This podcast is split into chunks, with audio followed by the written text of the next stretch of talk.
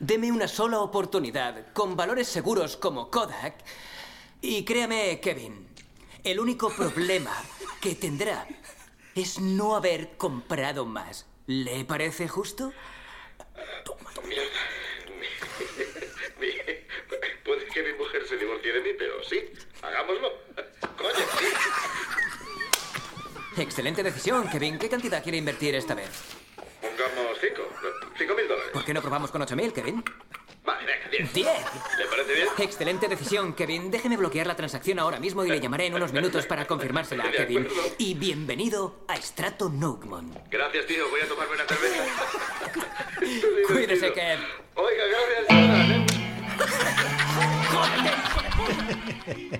el lobo de Wall Street. Bueno, hoy tengo aquí un tío que no es un charlatán como el payaso este. Tengo al gran Paco Ledeiro, estoy súper contento. Es un podcast muy largo, prepárate, agárrate la silla. Pero espero que una vez que lo escuches, esto dura casi hora y media, te hagas una idea de quién es Paco, un tío serio, tiene una academia de inversión, le vamos a hacer un montón de preguntas. Y bueno, yo soy alumno de su academia, ¿qué te puedo contar? Y le dije, Paco, todo eso que sabes es bueno que lo conozca más gente. Hay cosas más allá que los fondos que te recomiendan en el banco. eh, hay asuntos más interesantes, incluso inversiones más prósperas para nuestros hijos, para que cuando tengan 25 años nos digan, ¡guau! ¡Qué bien lo hiciste, papá! Con todos ustedes, el gran Paco Lodeiro.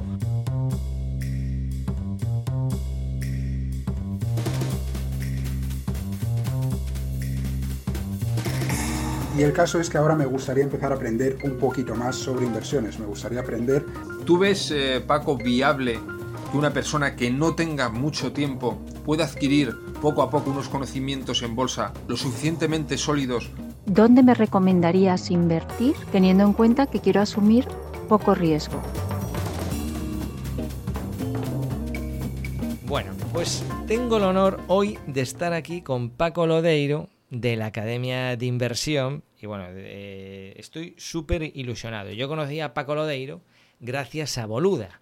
Escuchando el podcast de Boluda, un día entrevistaba a Paco Lodeiro, podríamos decir que nos une la tecnología, porque acababa de, de montar el hombre su Academia de Inversión Online, un membership que te recomiendo y del que hablaremos a lo largo de este episodio.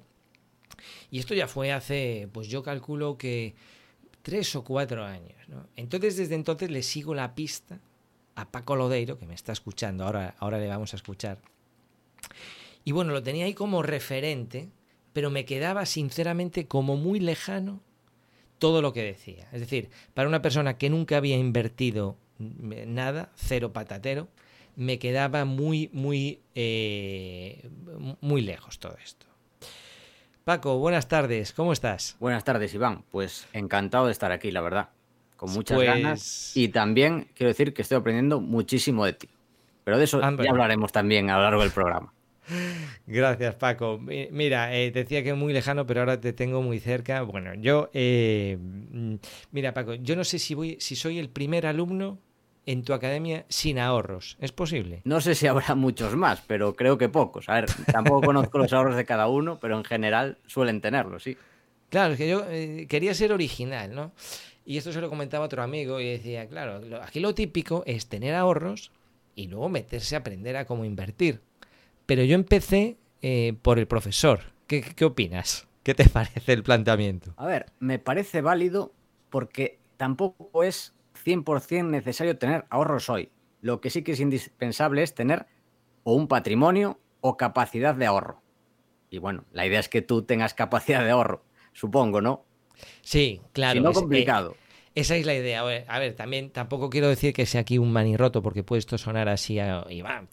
Yo fui de los de la antigua escuela de la vivienda, ¿vale? Es decir, digamos que todo lo que he podido ir ahorrando a lo largo de estos años lo he ido destinando a, a una vivienda que tengo, que también te preguntaré sobre, sobre eso. Y por eso ahora, digamos que no soy los pocos ahorros que pueda tener. Eh, más, más que nada, pues mi mujer, mis hijos, y por eso nos hemos animado por el momento, también hablaremos de ello. Pero sinceramente yo soy el que menos tiene aquí de la familia. Sin embargo, es, eh, he tomado la iniciativa porque este está siendo un año de, de grandes aprendizajes. Luego te voy a, te voy a pasar unos audios de unos compañeros de los que he aprendido mucho. Y, y, me he propuesto de una vez por todas dejar de tener el poco dinero que pueda tener ahí en la cuenta del banco y sacarle más rendimiento. Y aprovechando la coyuntura y que tú estabas haciendo una rebaja especial en tu academia, dije yo, esta es la mía. Y pasé de 0 a 100. ¿Qué te parece? Me parece buena oportunidad, porque además hay que tener en cuenta que no solo está la oportunidad de la rebaja en Academia de Inversión, sino también está la rebaja en las bolsas.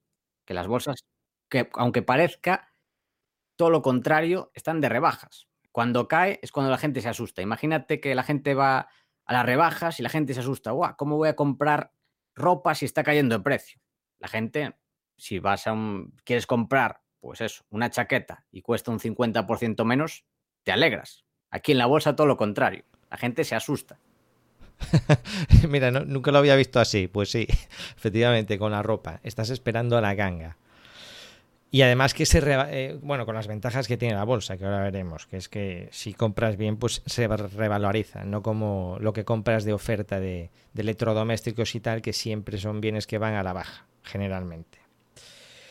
Bueno, Paco, mira, yo soy novato total en esto de, de las inversiones, como te decía, o sea, de tenerlo ya ni siquiera en fondos de inversión ni nada de eso, simplemente tener el dinero en el banco. Entonces, eh, tengo un mezcladillo ahí de ideas. Bueno, ahora ya no tengo porque estoy en la academia lógicamente, pues ya sé bastante más que lo que sabía.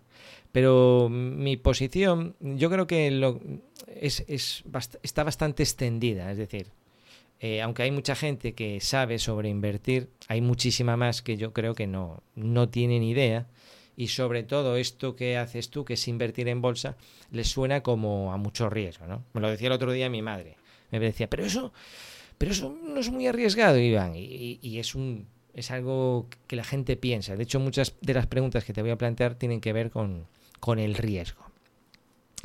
Entonces, eh, ¿qué opciones tenemos los que tengamos un poco de ahorro o los que tengamos capacidad de ahorro? ¿Qué abanico de opciones eh, tenemos disponibles hoy en día que tú consideres más o menos válidas? A ver, la primera opción, que es algo en lo que has invertido mucho, que me parece de las mejores, es en conocimiento. ¿Qué, ¿Qué opinas de la rentabilidad sobre tu inversión en cursos en conocimiento de este último año? Bueno, pues has tocado la, la tecla. Lo mejor. Lo mejor que he hecho sinceramente, tanto en aprendizaje de marketing como de, temas web, de organización. Y, yo creo que eso te da una herramienta de, generar más dinero. Es decir, creo que la inversión en conocimiento te proporciona la capacidad de aumentar el, el patrimonio más rápido. Yo lo veo así. El patrimonio o puede ser también otros aspectos que te aporten valor, como por ejemplo el tiempo libre. Por ejemplo, la inversión que has hecho en eficiencia, quizás no busques dinero, sino hacer lo mismo, ganar lo mismo, pero en menos tiempo. También puede ser otra forma de generar valor. Sí, pues sí, de hecho el, mensaje que doy en la academia es muchas veces que la formación es tanto para conseguir mejores clientes como para llegar antes a casa. Sí, sí, tal cual dices. Bueno, eso por un lado, también puedes invertir en tu propio negocio, si tienes un negocio propio que es rentable pues tiene sentido reinvertir en el propio negocio, aunque también hay que tener cuidado de si vas a reinvertir todo en tu propio negocio, que ese negocio vaya bien, porque por diferentes motivos, bueno, lo que estamos viendo, hay gente que tenía un negocio que ha ido muy bien y con la crisis actual del coronavirus, pues por meter todos los huevos en la misma cesta, pues está viviendo, por ejemplo, si es algo del sector turístico, por ejemplo, pues está viviendo problemas muy, muy complicados, que bueno, pueden ser, digamos, muy difíciles de prever, pero estas cosas pasan. Por eso siempre se recomienda no tener todos los huevos en la misma cesta. De hecho, por ejemplo, comentaba Peter Lynch, que es uno de mis inversores favoritos, el caso de los trabajadores de General Motors. General Motors era la empresa más grande del mundo en, en aquella época, hace 30, 40 años, en Estados Unidos pues era el gigante del motor, y el problema que tenían los trabajadores es que también tenían todo su dinero el dinero, digamos, del fondo de pensiones de allí, de, Estados Unidos, de los trabajadores, en acciones de General Motors. Y que cuando empezó a ir mal General Motors, la gente, muchas de ellas, perdió su trabajo. Y no solo eso, sino que todos sus ahorros que estaban invertidos en General Motors también perdieron muchísimo valor. Así que hay que tener cuidado con eso. Claro, eso sí que es el ejemplo de, de, huevos en la misma cesta a tope. El trabajo, los ahorros, todo. Hasta los amigos, si me descuido, tendrían en, en la empresa. De hecho, esto hay amigos que, bueno, lo ponen de ejemplo aquí en Coruña con Inditex, que es una empresaza, sin duda. Pero ¿qué sucede? Que trabajan para Inditex, muchos de ellos, e invierten su patrimonio en Inditex. No creo que vaya a ir mal Inditex, creo que es una empresaza y tiene un gran futuro, pero aún así, por si acaso pasa cualquier cosa, cosas que no podamos prever, aunque sea una probabilidad bajísima, mejor diversificar. No solo a nivel bursátil de nuestras eh, inversiones, sino también teniendo en cuenta nuestra vida, de dónde proviene nuestro patrimonio. Oye, un inciso, ahora que lo comentas, me acuerdo cuando estaba trabajando yo por allí por, por Coruña y la subcontrata, había una subcontrata que hacía la cubierta de cobre del edificio y un día hablando de, ya en aquella época, las empresas que trabajan para Inditex. Y ahí había muchas que dependen exclusivamente, eh, o sea, están por todo el mundo, cobran bien, eh, no paran, pero claro, tienen un único cliente. Todos los, los miembros de la empresa es eh, también es un riesgo eso. Totalmente, totalmente. Bien, o sea que tenemos conocimiento, el negocio propio. ¿Qué más podemos hacer? A ver, hablabas del tema inmobiliario, que está muy de moda en España. Bueno, ha estado décadas muy de moda en España. Y con razón. ¿Por qué? Bueno, pues por un lado, el precio de la vivienda ha subido muchísimo y además es algo que puedes ver, puedes tocar y bueno, eso la gente le da mucho valor, le da mucha seguridad invertir en algo que pueden tocar. ¿Qué sucede? Que el precio ha subido mucho por dos motivos. Por un lado, porque en España cada vez se ganaba más dinero y eso es algo que y eso es algo que ha ido cayendo, o sea, por lo menos se ha ido estancando el poder adquisitivo en España desde los años 60, pues Imagínate dónde estábamos y dónde estamos. Y eso por un lado. Y por otro lado, el porcentaje de nuestros ahorros que destinamos a vivienda. Antes, pues con un salario de una persona podías pagar tu vivienda en un año, un año y medio, y ahora se tardan muchos años. Ahora lo normal es que igual necesites 10 años de salario para pagar tu vivienda. ¿Qué sucede? Que yo soy bastante pesimista con España. O sea, no porque vaya a ser un país donde no se pueda vivir, pero el crecimiento va a ser muy lento. Y por otro lado, pues es que tampoco puedes dedicar el 100% de lo que ganas a vivienda. También necesitas comer, tu tiempo de ocio, etcétera, etcétera. Pagar facturas. Por lo tanto, yo creo que el precio de la vivienda, si bien sí que se puede encontrar algunas gangas en momentos que, bueno, el mercado sea más pesimista, en general, yo, mm, pues, creo que lo que vimos, por lo menos, lo que vimos en el pasado, lo que hemos vivido en las últimas décadas, no se va a repetir. Quien cuente con eso, que se olvide. Sí, eso de comprar eh, sobre el plano y, y, antes de escriturar vender y ganarle 60.000 euros ya pasó a la historia. Tal cual. Bien, entonces eh, ya de aquí supongo que ahora nos vas a hablar de otro tipo de inversiones, ¿o no? Bueno, hay inversiones, bueno, sí, es que esto es, podríamos ir al infinito eh, porque no hay un número de inversiones cerrado, se puede invertir en muchísimas cosas, pues yo qué sé, por ejemplo en arte, coleccionismo, o sea, hay diferentes inversiones de nicho, invertir en startups, por ejemplo, que bueno, ahí sería la misma lógica que invertir en bolsa o incluso invertir en un negocio de un amigo, es todo la misma lógica, que eso es lo que hay que entender de la inversión en bolsa. Cuando inviertes en bolsa, un, un inciso, un inciso para que nadie diga, no, no, no, pero déjala hablar, déjala hablar Paco tiene una academia, como ya he comentado al principio, academiainversión.com, donde tú tienes una formación además gratuita, ¿verdad, Paco? Que explicas todo esto a fondo, por lo menos lo que estamos mencionando hasta ahora. Sí, así es. Es un curso gratuito de unas 10 horas y lo tenéis eso en academiainversión.com, donde introducimos todo esto de por qué invertir, alternativas de inversión, qué es la bolsa, bueno, todo lo que vamos a hablar un poco más extendido lo tenemos ahí. Vale, vale, bien, ok. Vale, eh, continúa Paco. Entonces, además de esas opciones, luego viene la parte que para mí está como, como muy mezclado todo. Es decir, lo que te dice el banco, un fondo de no sé qué, algo de fondos indexados, está la bolsa, están los bonos.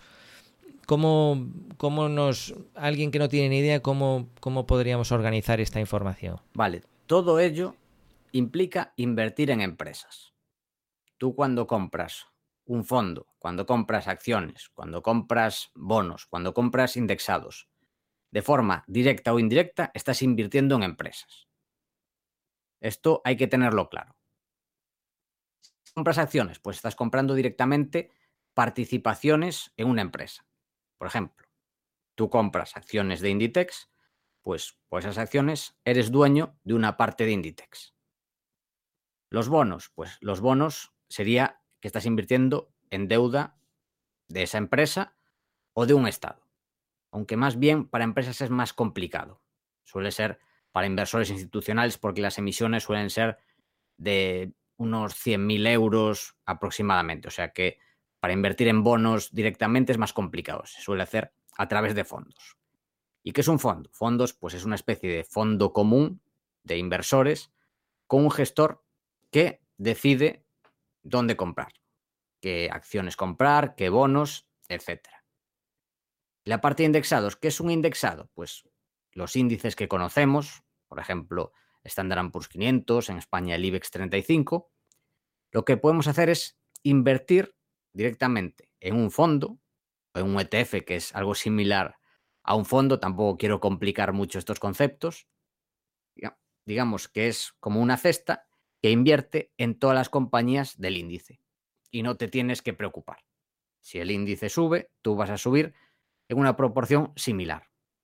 Algo menos por los costes, pero aproximadamente vas a tener esa rentabilidad. Para poner en contexto, si quieres, la rentabilidad histórica de los últimos 200 años de la bolsa estadounidense, quitando la inflación, ha sido en el entorno del 6,7%. Quizás ahora haya caído un poco con las caídas de los últimos días pero, o últimos meses, pero aproximadamente está ahí, entre el 6,5 y el 7%. Y eso, si invertimos en indexados, quizá es lo que debamos esperar, que está muy bien. Eso sí, ¿cuál es el gran, gran problema? Que un 6,5%, 7% no quiere decir que saques un 6,5, 7% todos los años, porque si no, sería muy fácil. ¿Cuál es el problema? Que habrá años que, por ejemplo, como el año pasado, que los índices suban más de un 20 y años como este que caigan un 20. ¿Cuál es el problema? Asumir esa volatilidad. Primero, no ponerse nervioso y cuando caen vender, que es lo que suelen hacer los inversores, invertir cuando no hay que hacerlo, asustarse cuando llegan las rebajas. Eso por un lado, no asustarse y por otro lado, no acudir cuando suben las bolsas. Cuando la gente ve que las bolsas han subido un 20%, piensa, ah, momento de comprar. Y es al revés. Tú estás comprando participación en empresas y tú quieres comprar esa participación a buen precio. Lo ideal es, lo que hago yo por lo menos, es buscar buenas empresas e intentar comprar esas acciones a buen precio. Muy bien, o sea, se podría resumir que en la academia lo que enseñas es a comprar, eh, pero en vez de hacerlo a través de un fondo, de las recomendaciones de, un gestor, digamos, que uno mismo asuma esa responsabilidad. A mí me gusta hacer el símil nuestro con nuestro sector de las viviendas, ¿no? En, vez de, que una, yo qué sé, que una promotora te coja el dinero y se dedique a invertirlo por ahí en distintas viviendas, que seas tú el que digas, a mí me gusta en esta calle esta vivienda, y además considero que conozco la zona y está a buen precio y es una ganga porque se van a divorciar y le surge el dinero y no sé cuánto. Y me gusta en esta otra zona que también conozco, pues este, esto porque tiene, tiene futuro. ¿Pueden ir por ahí los tiros? Sí, totalmente. Esa es, digamos, la base, aunque también hay un curso, hay un extra sobre invertir en fondos, donde enseño qué mirar a la hora de invertir en fondos, porque esto es también como las acciones. Hay muchas minas donde pisar y salir escaldado. Sobre todo si vas al banco y te recomienda el banquero o la persona que esté ahí trabajando los fondos en los que invertir. Eso sí que es bastante peligroso. Bien, o sea, escapando de las recomendaciones del banco, sin decir nombres. Sí, en general, si te lo recomienda tu banco, suele ser malo. Aquí me gusta poner el símil del charcutero. sí, es muy, es muy bueno ese. Sí, tú cuando vas quieres tomar una dieta equilibrada, ¿a dónde vas? Pues vas a un dietista que te elija lo mejor de entre todas las comidas que va. ¿Qué pasa? El banco no es un dietista. Es como si vas a que te haga la dieta el charcutero. ¿Qué te va a decir? Pues de desayunar chorizo, salchichón de comida y de cena jamón serrano de este que tengo por aquí, que gano mucho dinero y tengo muchos márgenes con ellos. Así que cuidado con eso. Saber los intereses de quién te recomienda. Ok. Mira, Paco, eh, voy a entrar un poquito más en materia porque tengo, yo avisé de, que venías al podcast a los alumnos de la academia y a algunos amigos y me han preparado unas preguntas. Entonces yo creo que al mismo tiempo que vamos contestando estas preguntas va a servir de para seguir con el guion explicando un poco y que la gente también que nos esté escuchando se sitúe. ¿Te parece bien? Venga. Mira, vamos a ver. Tengo por aquí eh, un amigo, eh, se llama Arturo García, tiene una academia, diseñadores web pro, eh, muy majo, y te pregunta lo siguiente. Vamos a escuchar. Hola Paco, me dijo mi amigo Iván que iba a charlar contigo esta tarde y no he querido dejar pasar la oportunidad de hacerte un par de preguntas. Mira, yo tengo 37 años, ya no llego a tiempo a eso de empezar a invertir a los 25, de hecho no he invertido nunca, soy completamente novato en el tema, y el caso es que ahora me gustaría empezar a aprender un poquito más sobre inversiones. Me gustaría aprender a manejar el dinerillo que tengo por ahí ahorrado. Lo que pasa es que no sé por dónde empezar. Escucho hablar muy bien de los fondos índice, de hecho tú mencionas muchas veces a Warren Buffett y creo que él opina que son una buena opción o una muy buena opción. A mí me gustaría saber cuál es tu opinión al respecto, si consideras que son interesantes o si crees que hay mejores opciones para perfiles como el mío, al final, a mí lo que me gustaría sería invertir en algo que sea más o menos sencillo de gestionar, porque yo no me imagino investigando a las empresas y dedicando bastantes horas a la semana a estas cuestiones. Entonces me gustaría, si pudieses, que me dieses alguna recomendación de por dónde podría empezar un perfil como el mío, que no soy un gran inversor, que estoy empezando, que no tengo conocimientos y que además en principio no tengo mucho tiempo para eh, ponerme a investigar o para meterme a fondo ¿no? con el tema de la bolsa. Y luego quería preguntarte también por el momento en el que estamos. Ahora la bolsa está revueltilla, pero parece, por lo que se dice, parece que puede ser un buen momento para invertir, por eso es que el precio de las acciones pues está bajo en muchas empresas que son interesantes. No sé si esto es cierto, no sé si es correcto que sea un buen momento para invertir, eh, si realmente estamos en un momento de oportunidad o si la situación actual hace que sea más arriesgado meterte en la bolsa en esos momentos. Si es un buen momento, me gustaría que nos dieras algún consejo para diferenciar entre las oportunidades reales, es decir, entre las empresas que ahora mismo están bajas de, precio, pero que son buenas empresas y, que merece la pena meterse ahí, y las empresas que eh, lo que ocurre es que el precio está bajo porque se están yendo a pique, porque se están hundiendo. Y creo que nada más. Te agradezco muchísimo, Paco, la oportunidad que nos das de preguntarte y también a ti, Iván, muchísimas gracias por traernos a estos cracks. Un abrazo para los dos. Pues buenas Arturo, muy buena pregunta o muy buenas preguntas. En primer lugar, tener 37 años, pues, a ver, digamos de forma estadística, te queda más de media vida, o sea, tienes más de 40 años para componer dinero y aprovechar el poder del interés compuesto y el efecto bola de nieve, así que por eso no te preocupes. A ver, también va siendo hora quizás de que vayas empezando, pero más vale tarde que nunca. Y bueno, respondiendo a tus preguntas, por un lado, lo de los fondos índice me parece una buena opción. hablamos de las diferentes opciones de invertir en empresas y ya comentamos la indexación. Es una opción ideal para gente que no quiere gastar nada de tiempo en ello. Es algo sencillo. Vas a obtener la rentabilidad media del mercado teniendo esta exposición sin tampoco complicarte mucho. Tienes que, tampoco mm, lo haría de forma sin formarme nada, sin hacer ningún tipo de seguimiento, porque también te puede llevar a cometer errores, como por ejemplo, em, ahora que está cayendo todo, pues tener miedo, en fin, saber en qué índices también tienes que mirar, invertir, tomar esas decisiones, de qué forma, porque hay muchísimas formas de indexarse. Recomiendo un podcast eh, de Píldoras del Conocimiento que habla de la indexación, que lo trata mucho en profundidad. Recomiendo ese podcast. Así que sí, me parece una buena opción. También veo a veces un falso dilema en esto de indexarse, porque tiene sentido quizás para un inversor que tiene, como todos, tenemos tiempo limitado, lo que se puede hacer es una parte de la cartera indexarse, otra parte en fondos de gestión activa, buenos fondos de gestión activa, y otra parte invertir en acciones. Yo invierto el 100% en acciones porque busco una rentabilidad mayor. También, otra cosa que no hablamos, tema rentabilidad. ¿Qué rentabilidad podemos esperar? Pues si la media es del 7%, la media histórica de Standard Poor's, quizás invirtiendo en acciones podamos sacar unos puntos más, podemos sacar quizás un 10%, 12% y más de un 15% anualizado de media es muy, muy difícil. También hay que poner esto en contexto porque muchas veces vemos a estafadores que prometen, pues eso, un 20% mensual. O sea, y esto es absurdo.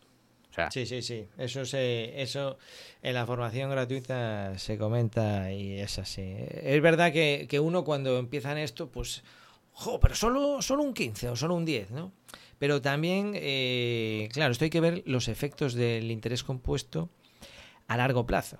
Y, la broma de pasar de un 6 es que yo creo que está siendo demasiado prudente, Paco. Me, lo vas a permitir, ¿no? Porque yo veo que sí, que, que sí, que tal, pero a ver, tú, tú realmente tienes el 100% de tu patrimonio en acciones. Está claro que tú te dedicas a esto.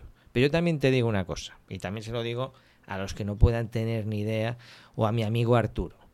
Vamos a ver, yo pasé de no tener ni idea a hacer un cursillo que hablaban de, de lo que le ¿cómo se llama? la cartera la cartera mm, para vagos o algo así, ¿no? En la que la permanente. Sí, la permanente, eso. Sí.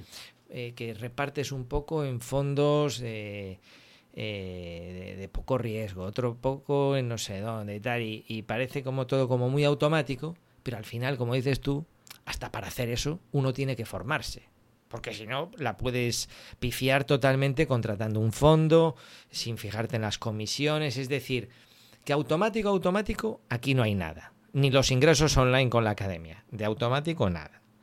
Entonces mi planteamiento es, ya que no es automático, porque a mí me saltan un montón de dudas, cuando yo, por ejemplo, cojo el dinero de mis hijos y digo, bueno, pues lo voy a poner en un sitio, a mí me saltan un montón de dudas. Incluso para elegir un fondo automático me asaltan un montón de dudas. Entonces, ya que yo tengo que formarme, es cuando yo empiezo a formarme y, y veo el significado y veo lo que puede suponer la diferencia de un 2 o un 3% al cabo de 20 años, y hombre, pues uno es, es, como, es como decir, em, lo llaman el coste de oportunidad, ¿no, Paco? Lo que te estás perdiendo por no invertir un poquito de tiempo y, y de dedicación.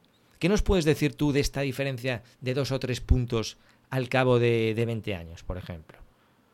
Bueno, pues es que marcan, yo es por eso por lo que no invierto en fondos índice, porque pueden marcar muchísimo la diferencia. O sea, puede suponer una rentabilidad de pasar de un 7 a pasar a un 12, por ejemplo, pues puede suponer retirarte con 100.000 euros o retirarte con medio millón de euros.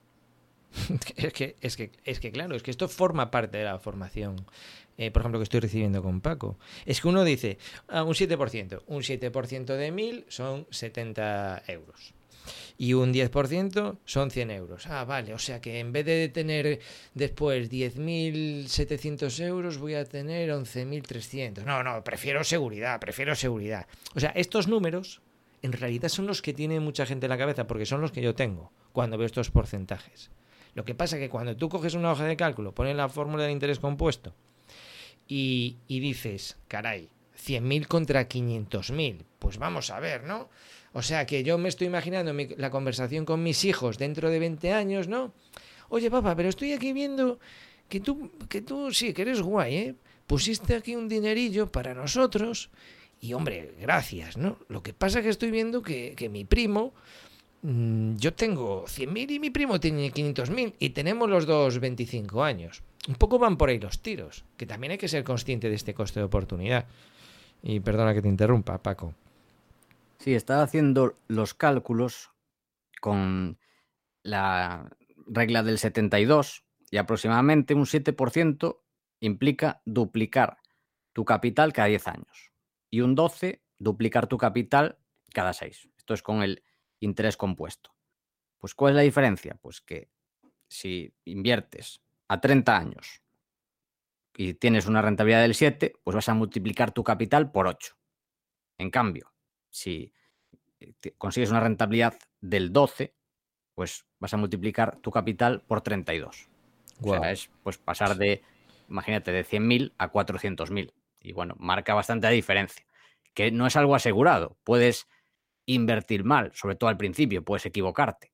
Y también es algo que lleva trabajo, pero yo creo que vale la pena. Es como hacer ejercicio, al final vale la pena. O comer sano, pues son esfuerzos que en la vida quizás eh, no se tengan tan en cuenta porque no vemos resultados a corto plazo, pero creo que a largo plazo pues vale muchísimo la pena. Los tres. Le voy a contestar. Mira, Arturo, eh, nada, eh, un tío como tú, además, que escribe un email diario, con niños pequeños, que, tiene una, membresía. O sea, tú imagínate el perfil de Arturo, Paco. Como te estoy diciendo, tú sabes lo que es mantener una, membresía. Y entonces, eh, no, no, para ti los fondos no, lo siento, amigo. Tú tienes que venirte conmigo a la academia. Vamos a pasar. Eh, ah, bueno, tenía otra pregunta también, ¿verdad? La segunda parte, si es un buen momento y si puede haber oportunidades y cómo diferenciarlas de las que no lo son. Pues esta es también muy buena pregunta. A ver, para mí, buen momento lo es en general, pero como tú dices, no es para todo. Aquí, como siempre, hay que separar el grano de la paja y eso se hace pues analizando empresas. Y bueno, esto también lleva su tiempo, pero en general, pues buscamos buenos negocios con buenos gestores, que tengan una buena salud financiera, que no estén endeudados, que no vayan a salir muy afectados de aquí. Por ejemplo, un sector o un negocio bueno, pues yo creo que, por ejemplo, Alphabet, que es la matriz de Google. Tiene Google, YouTube y todos los negocios que hay detrás. Pues es un negocio que sí que se va a, eh, va a afectar a corto plazo, porque hay algunos negocios que van a recortar a corto plazo su inversión en sus anuncios, en, ya sea en YouTube, ya sea en Google, sí, o sea, el siguiente o los siguientes mm, trimestres, pues posiblemente se resienta un poco, pero a largo plazo esto no le hace nada al negocio. O sea, de aquí a cinco años, Google va a estar mucho mejor. Además, es la empresa del mundo con más dinero en balance, o sea, no tiene riesgo de quiebra absoluta, cero, está bien gestionada, es buen negocio, tiene buena rentabilidad sobre el capital invertido, genera muchísima caja y además también la última parte. Bueno, Paco, estás, estás, hablando demasiado, por favor. ¿eh? Un respeto para los que estamos ahí aprendiendo como jabatos. Que se apunten, que se apunten a la formación gratuita y que sigan aprendiendo. Ya has puesto un ejemplo, no sigas, por favor. Y lo último que iba a decir, que es importante que cotice a buen precio. O sea, no hay que analizar solo el negocio, también al precio. Hay que analizar, pues, la rentabilidad, hacer proyecciones, porque no solo es importante que sea un buen negocio, sino también el precio. Por ejemplo, hay un negocio que me parece muy bueno, que es Shopify. Hombre. Supongo que muchos lo conocerán. Sí, sí, para montar las tiendas online, ¿no? Sí, me parece un muy buen negocio. bien gestionado, también con buena salud financiera, pero me parece que por valoración está muy caro. Y hay que tener en cuenta que la valoración no es lo que te cuesta una acción. O sea, una empresa puede tener acciones que valen mil y estar baratas y otra que valen 10 céntimos y estar carísimas. Por ejemplo, empresas tipo Abengoa. O sea, no hay que confundir precios por acción con si está caro o barato. Oye, ¿de qué depende que, haya acciones a 8 euros y otras cuesten mil y pico? Que eso me tiene a mí loco. Pues esto es, digamos, una tarta. Una acción es una, una empresa, es una tarta y dependiendo el número de acciones, pues vale más o menos por acción. Por ejemplo, tú puedes tener un piso, una sociedad que tenga un piso y ese piso valga medio millón de euros. Si tienes una acción, pues esa acción y cotiza, imaginemos que cotiza a su valor real, valdrá esa acción medio millón de euros. ¿Qué sucede si hay medio millón de acciones? Pues habrá medio millón de acciones a un euro cada una. Es así, es digamos que repartes la tarta. Vale, o sea, es una, eso lo decide la empresa, digamos, ¿no? Sí, lo decide la empresa. Vale, ok. Muy bien. Bueno, pues Arturo, ya, ya sabes. Eh, vamos a ver. Mira, tengo aquí una pregunta de un alumno que me dice, bueno, ¿y qué pasa mm, ¿qué pasa con los impuestos y, y, todo? Esto es lo mismo, los, eh, es decir, hay que tributar por las acciones, por los fondos de inversión, eh, se hace año a año, eh, se hace al final, se lo hacen los hijos. Danos unas pinceladas sobre este asunto, por favor. Para mí, la mayor ventaja que tienen los fondos Cuidado con, esto no lo tienen los ETFs, o sea, cuidado con indexarse a través de ETFs que no tienen esta, esta ventaja, es la tributación diferida. Esto no quiere decir que no tributen, sino que no tributas hasta el momento que pasas de tener fondos a tener el dinero. O sea, puedes pasar de un fondo a otro sin tener que tributar. En cambio, en las acciones, si tú vendes acciones para comprar otras acciones, sí que en ese momento que vendes tienes que pasar por caja. O sea, la diferencia no es, al final se paga lo mismo, o sea, el mismo porcentaje, pero más adelante, en el caso de los fondos. Tiene esa ventaja, que mientras tanto, ese dinero puede seguir utilizándolo para componer. Vale, pero ¿y si pierdes eh, con las acciones? ¿Se si pierdes, esto de alguna forma? Sí, lo puedes compensar con los beneficios de otras, en, dentro del IRPF, está en, los impuestos sobre el capital mobiliario. Puedes compensarlo con otros impuestos del capital mobiliario de otros fondos, otras acciones, bonos, lo que sea, u otros activos financieros. Y para mí esa es la, gran ventaja. Pero bueno, por ejemplo, yo soy accionista de la que, el ejemplo que puse antes, que es una empresa que a día de hoy incluso me, me sigue pareciendo una buena inversión, que es, es Alphabet, la matriz de Google. Yo soy accionista desde hace 12 años y no he vendido. O sea, no he pagado ni un duro de impuestos. Wow. O sea, si inviertes en buenas empresas a largo plazo, pues mientras seas accionista, pues no tienes que pagar. Y con relación, contando con las caídas que ha habido estos días, que ha caído bastante, pues si tenemos en cuenta, aún así, al precio que yo compré, las acciones valen más de 10 veces más. Creo que están en torno de 11 veces más. Wow, con el precio que se supone que está un, poco rebajado a, lo que debería de ser, ¿no? 10 veces más, qué barbaridad. El, el, efecto del interés compuesto. Es una buena empresa que lo ha hecho bien, bien gestionada. Y también, ¿por qué? Porque también dice mucha gente, la bolsa es un casino. A ver, es un casino si inviertes en chicharros que, en fin, que el modelo de negocio, pues, o su valor se basa en la especulación. Si, inviertes en Abengoas y cosas así. Pero si inviertes en buenos negocios, como Inditex, como Google, como Apple, ¿por qué valen tanto? O como Amazon. Pues valen tanto, pues porque gana, vale 10 veces más. ¿Por qué? Porque gana 10 veces más. O sea, las acciones que ves que han crecido mucho las últimas décadas es porque el negocio lo ha ido muy bien. O sea, si compras buenos negocios a buen precio, pues lo normal es que tengas buena rentabilidad. Bien. Te voy a hacer ahora otra pregunta. El amigo Jesús Perea, alumno de la academia, me dice, oye, ¿qué opinas de las aplicaciones fintech tipo Arbor, Finicense, Benex? Bueno, esto yo no sabía ni que existía. ¿Sabes de qué estamos hablando, Paco? Lo primero. Sí, algunas sí, otras no. Finicen Y- sí, que es un RoboAdvisor, que es, digamos, que te crea automáticamente la indexación. Para mí, este tipo de RoboAdvisors también es lo que dijimos antes, es para incluso complicarte menos todavía. Pero esto lleva un coste, y es lo que decimos. Si vas restando los costes de la indexación más el coste del RoboAdvisor, pues tu rentabilidad que a veces me- eh, va bajando. Así O que sea, comisiones estás hablando. Estas Sí. herramientas te cobran una comisión por hacer eso. Sí, los RoboAdvisors. Yo sé Finicens, el resto no las conozco, las otras dos que comentó. Las otras que, que comentó Jesús.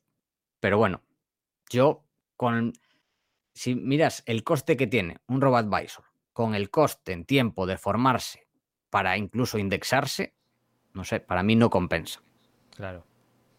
Claro, lo que hablábamos antes. Hmm. Es que no es lo mismo, imagínate soltarte ahora mil, dos mil, lo que sea, euros en formación, que luego comparar 100 contra 300 mil euros. Es que no tiene nada que ver. Es que, no sé, es como, como comprar un buen coche o un mal coche. Lo que te va a durar. Y también la, la seguridad. O sea, yo estoy mucho más tranquilo sabiendo y controlando directamente mis inversiones. Eso también depende de cada persona. Hay gente que está más tranquila indexándose, pero yo, no sé, yo prefiero controlar directamente mis inversiones. Claro, es que la indexación sí suena como a despreocupación y tal, pero también si sabes un poco, volviendo al ejemplo que ponía de las viviendas, es un poco como al final, que, si tú llegas a conocer tu barrio o empiezas a aprender un poco sobre los inmuebles que hay en tu zona y ves que la promotora en la que has invertido empieza a comprar inmuebles que tú dices, no, pero esto no. O sea, ya empieza a haber ahí un debate entre lo que tú sabes, lo que está haciendo, lo que está pasando. Pierdes un poco el control y a veces te gusta también decir, no, no, mira, yo quiero invertir aquí, aquí, aquí, escogidos con nombre, no, un, no una amalgama ahí de, de 500 empresas o de las que sean. Yo por eso tomé esa decisión de, de decir, lo que más sentido tiene para mí es apostar por empresas y saber que son buenas empresas. Y bueno, por supuesto, tener el apoyo tuyo, Paco, para ser francos. Bueno, muchas gracias por la confianza. Sí. Bien, pues entonces ya está claro que aquí el inconveniente es la, son las comisiones. Vamos a ver. Bueno, tengo otro amigo, se llama Isra Bravo. Y Sí. Isra Bravo es eh, un copywriter genial, amigo y, y bueno, en la academia lo conocen bien porque tenemos un curso muy interesante que se llama Presupuestos que eligen a clientes y no al revés, con lo cual ya, ya pinta muy bien. Y nos ha echado una mano Isra a todos los del mundo de la construcción, porque en, en nuestro gremio se estila mucho esto de enviar un presupuesto, hola, buenas tardes, adjunto PDF y Santas Pascuas, ¿no? Hmm. Y claro, luego nos quejamos de, de que en- de que el cliente solo mira el precio y que, que no valora nuestra experiencia y tal. Y pero ¿cómo- qué, qué va a valo- a valorar? Si lo que le has enviado es un Excel eh, eh, convertido a PDF que pone 80 metros por 50 euros y, y poco más. ¿Qué más va a valorar? Y bueno, tú que estás metido en el mundo del marketing, sabrás bien lo que es un copywriter y, el, y lo que puede cambiar un negocio gracias a tener unas mínimas nociones en este sentido, ¿no crees? Totalmente, pero totalmente. O sea, yo, de hecho, eh, también contraté servicios de una copywriter a mi socia. Bueno, eso fue cuando empecé en Academia de Inversión. A mi socia, Lucía, en la agencia de marketing, que es la que gestiona toda la agencia, pues se le da genial esto del copywriting y marca la diferencia, pero de arriba abajo. Sí, sí, sí. Es que saber venderse es que al final uno puede, puede saber mucho de lo suyo, pero es que. Pero es que al final viene un. Si tú no quieres calar el negocio y estar en, alguien te encuentra en Google, mismo alguien que pueda tener curiosidad ahora por tu academia, va allí. Y es muy importante lo, lo que se pueden encontrar allí. Y, y esto puede marcar la, la misma empresa, el mismo profesional, puede vender o no vender. Así de importante es, con el mismo contenido. Bueno, pues te decía que este crack Isra Bravo en su página motivante.com, pues también tiene una pregunta, porque además Isra es muy aficionado a esta de las inversiones, también me ha estado ayudando y tiene una pregunta para ti, Paco. ¿La escuchamos? Hola Iván, Paco, encantado. Me gustaría hacer una consulta a Paco, al que le agradezco por supuesto su atención eh, antes de nada, por adelantado. Eh, a mí me gusta mucho invertir en bolsa y lo hago siempre vía fondos indexados. Por dos razones principalmente. La primera es que no tengo tiempo de ir analizando las empresas una a una. Y la segunda, y, mucho más importante, es que no tengo los conocimientos, ¿no? O sea, soy perfectamente consciente de mi limitación y digo, bueno, creo que lo más sensato en mi caso es invertir en fondos indexados. Dicho esto, y estando en esta situación, ¿tú ves, eh, Paco, viable que una persona que no tenga mucho tiempo pueda adquirir poco a poco unos conocimientos en bolsa lo suficientemente sólidos como para poder hacer una estrategia que no se limite al fondo indexado e ir un poquito más allá? Eh, entiendo que esto no puede ser rápido, ni, ni se trata de, de, ninguna cosa milagrosa, ni ningún cuento de eso. Simplemente ir poco a poco adquiriendo unos conocimientos lo suficientemente sólidos como para poder hacerlo cuando no tenemos el tiempo y partimos de una base de conocimientos muy escasa. No sé si me he explicado, es básicamente si lo que quería saber es si uno con poco tiempo lo mejor que puede hacer es seguir con temas de fondos índice, que bueno, es más conservador, pero tiene lógicamente eh, menos riesgo, por eso es más conservador, o puede aspirar a bastante más, aunque no sea un profesional del tema. Me gustaría mucho saber tu opinión siendo un gran profesional del tema precisamente, ¿no? Así que muchísimas gracias por vuestro tiempo y un abrazo. Hasta luego. Perfecto. Pues Isra, muchas gracias por la pregunta también. Muy interesante. Y aquí voy a repetir un poco, con un par de ejemplos, lo que comentamos de este falso dilema del, de la indexación o no indexación. A mí me parece que tiene sentido indexarse, incluso si dices, pues no quiero dedicar nada de tiempo porque detesto las finanzas. En ese caso, te diría, indexate seguro 100%.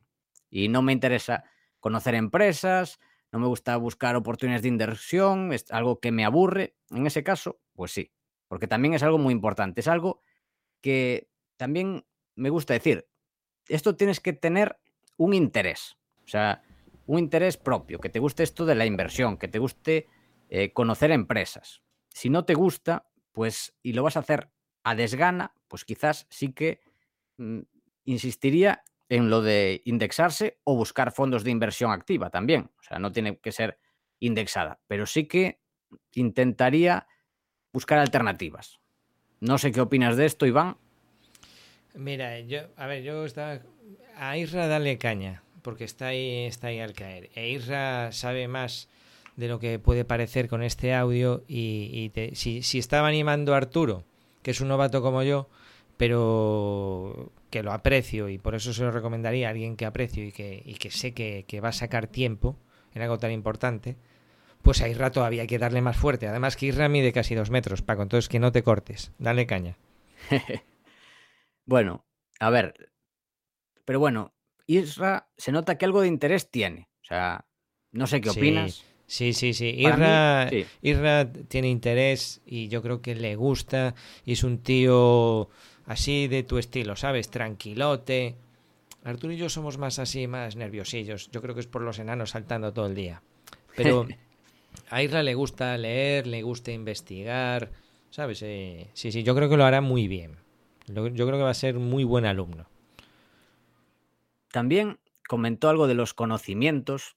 Los conocimientos Mm, de inversión, a ver, de análisis de empresas, bueno, tenemos en, Academia de Inversión, pero quizás lo más importante, que es conocer empresas, mucha gente sabe más de lo que cree que sabe.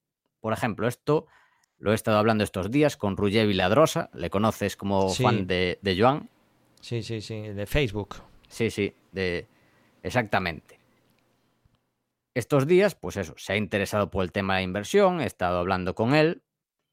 ¿Y qué sucede con Ruggé? Que una empresa como la que ya hemos comentado, Shopify, que es un negocio buenísimo, ¿qué pasa? Que ha subido muchísimo.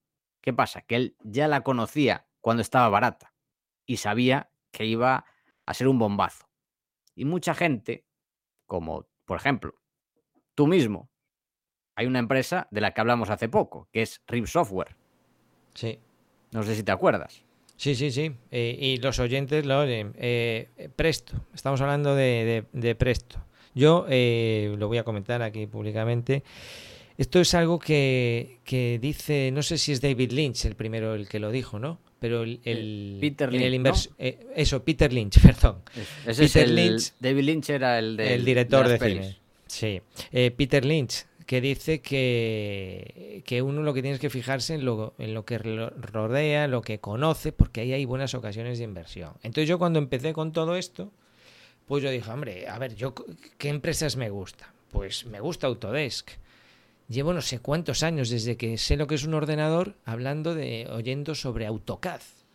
Entonces, por sentido común, algo tiene que haber ahí en esa empresa. Y yo lo comenté contigo y tú me dijiste, es buena empresa.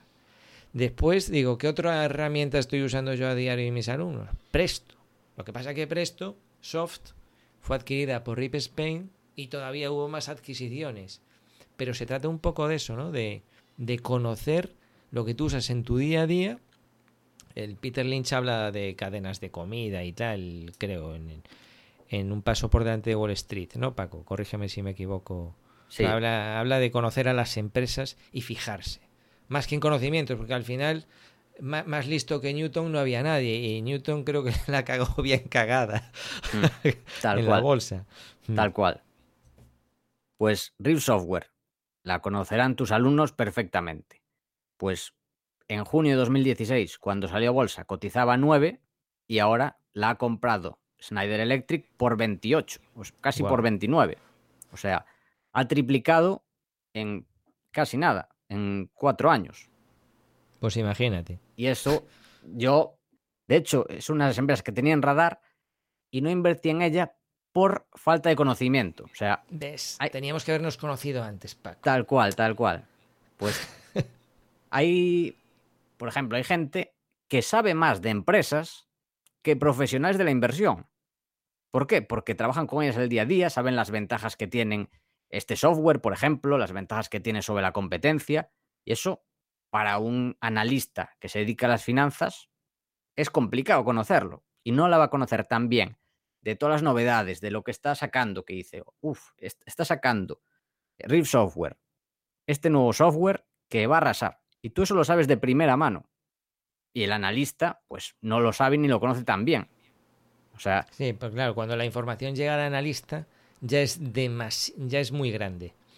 Cuando un analista entra en el, en el radar de él, entiendo que alguien que esté analizando a Real Software y, o a Presto, imagínate en su día si cotizase en bolsa y estuviese en Japón, si es un software de, que no se usa en la industria japonesa, es, es prácticamente imposible que llegue a su radar.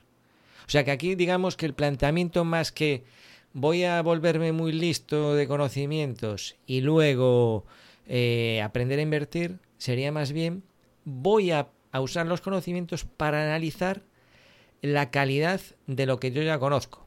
También podría ser un planteamiento, ¿no? exactamente. Incluso hay muchas empresas que todos conocemos, como por ejemplo Apple. Apple, pues todos conocemos y sabemos que es un gran negocio.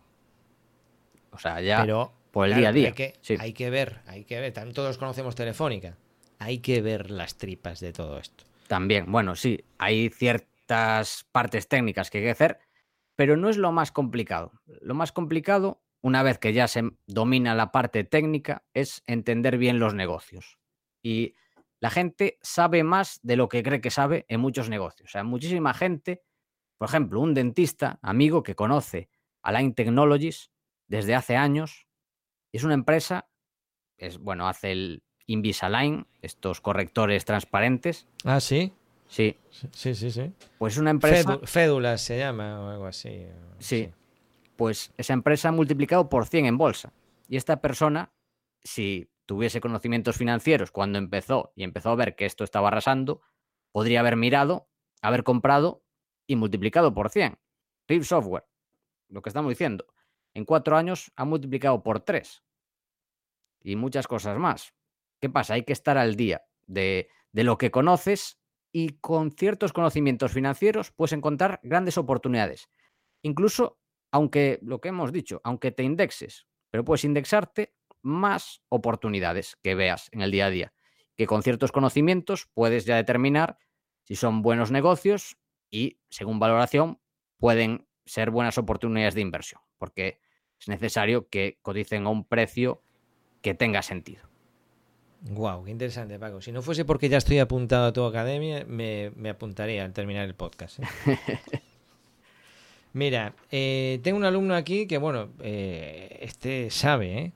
Mira, se llama Ricardo Arnal y dice, a la hora de valorar empresas, ¿qué múltiplos utilizar dependiendo del sector y tipo de empresas? Y me pone entre paréntesis, PER, EV, EVITA, BPA, etcétera. No es lo mismo valorar una tecnológica que una aerolínea, que una constructora. Me pierdo con esto. Y dice que se pierde, vamos. Y yo descubrí estas siglas hace dos días.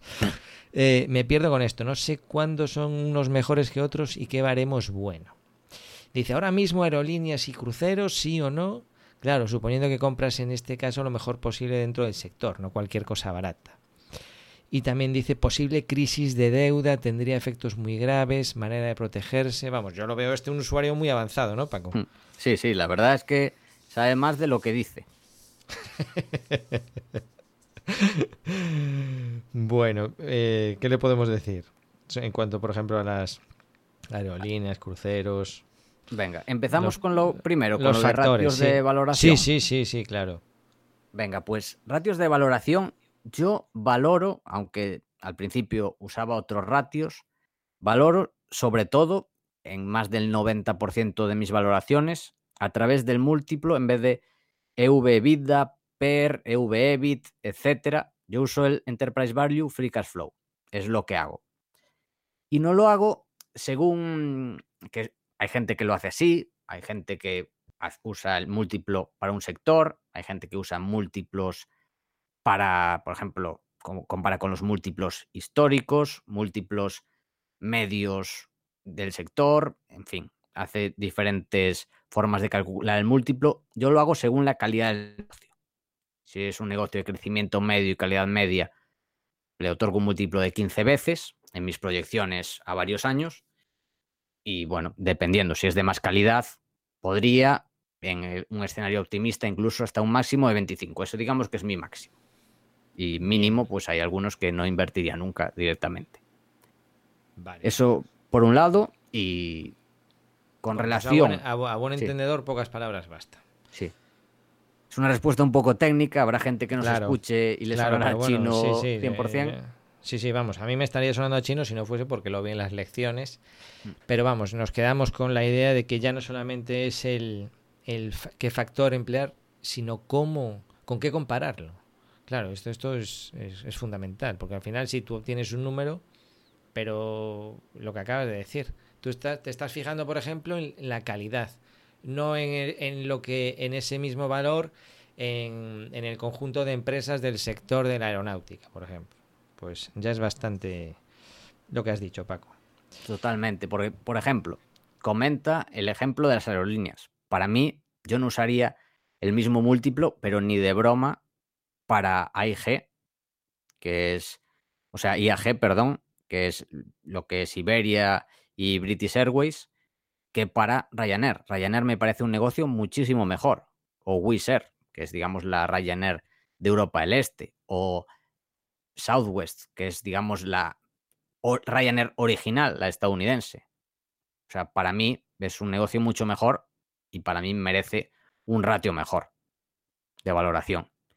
Y si hay oportunidades, pues, a ver, hay mucho riesgo, pero yo creo que sí que puede haber oportunidades. Tampoco quiero hablar de cuáles, de, ni de cuáles estoy comprando yo, pero... Eso, eso es un secreto, Paco.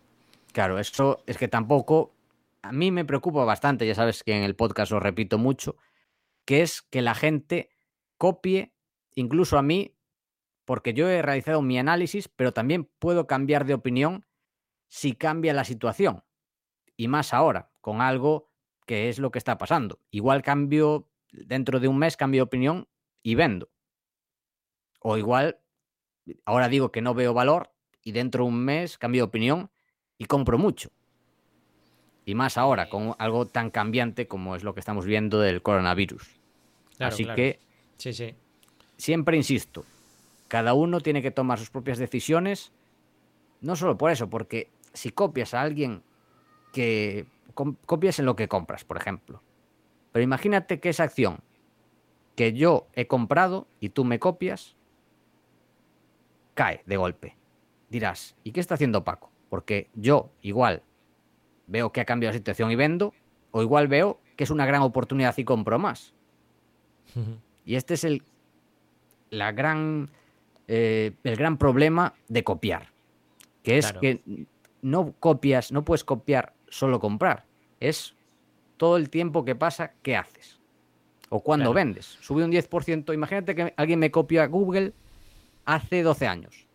Sube Google un 10% y vende.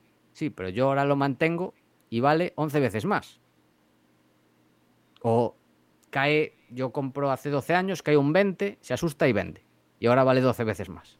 O sea, es que hay No que saber bueno, lo que eh, eh, dentro de la academia, eh, por si alguien se está planteando, una de las partes de la academia es la valoración de empresas eh, reales. Es decir, ya no solo la teoría, sino que hay valoraciones. Y en el caso de algunas empresas, de estas que estás mencionando, hay segundos análisis.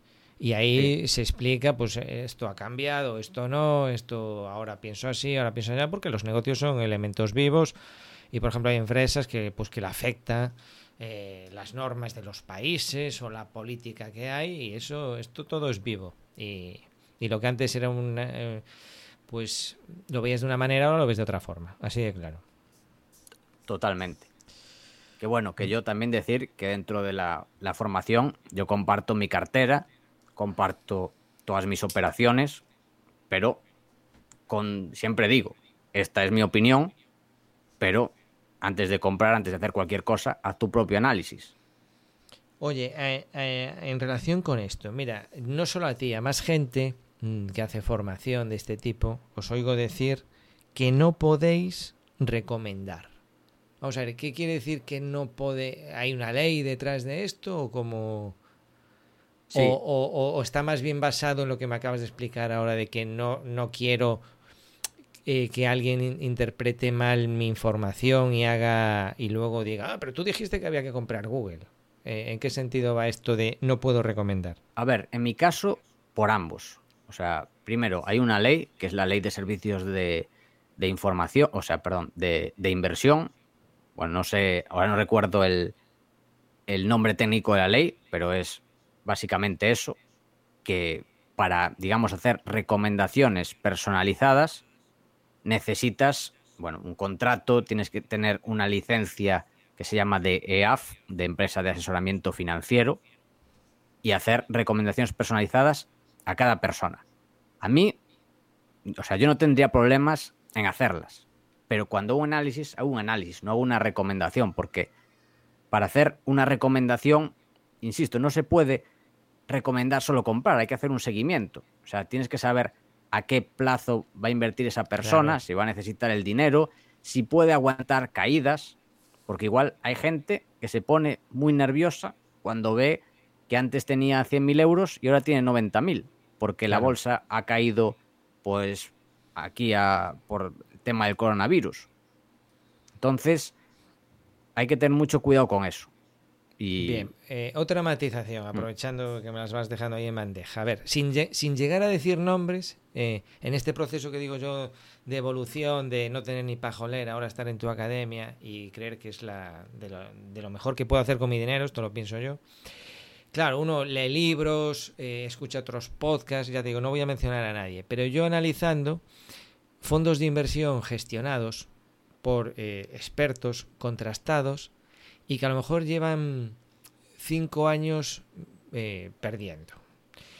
Entonces, eh, mi pregunta, sin querer comprometerte y no querer no- que no sea una crítica, es, a ver cómo lo digo, dices que la norma de Warren Buffett es no perder dinero y la segunda norma, no olvidar la primera.